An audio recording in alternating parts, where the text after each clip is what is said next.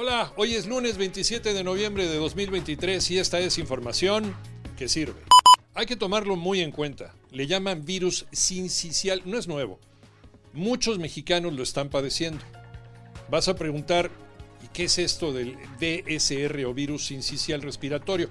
Es una infección en los pulmones y el aparato respiratorio, lo que las abuelas decían, pues un virus Especialistas dicen que muchos niños ya pasaron por este problema de salud y no hubo complicaciones. Los adultos son los que a lo mejor debemos de cuidarnos, ya que parece un resfriado común. Pero al no cuidarnos adecuadamente se puede complicar.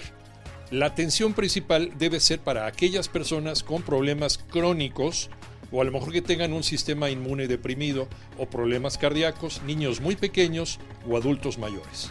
Nos explica Moni Barrera. Del 14 de noviembre a la fecha se observó un incremento de contagio de virus incisional respiratorio y suman ya 288 casos, sobre todo en niños de 4 años y de 5 a 9 años. La Secretaría de Salud emitió un aviso epidemiológico para identificar síntomas como escurrimiento nasal, apetito reducido, tos, estornudo, fiebre y silbilancias. Voltea a tu alrededor. Seguramente vas a observar que ya estamos viviendo en modo Navidad, bueno, desde agosto. Toño Morales. Gracias, Iñaki. Efectivamente, ahora más que nunca la Navidad ya nos atrapó.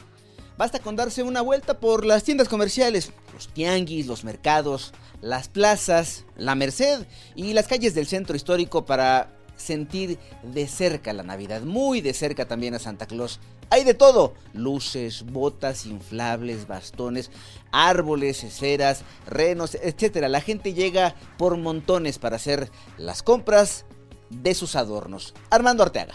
Llegó la Navidad y con ella los adornos, los árboles de Navidad. Si lo quieres comprar natural, desde 700 pesos. Si quieres un artificial, en promedio 3 mil pesos. Pero si no quieres ninguno, réntalo. Lo puedes rentar desde 2.800 pesos por la temporada. Feliz Navidad. Todos los invitados a la liguilla del fútbol mexicano 2024, Alex Cervantes.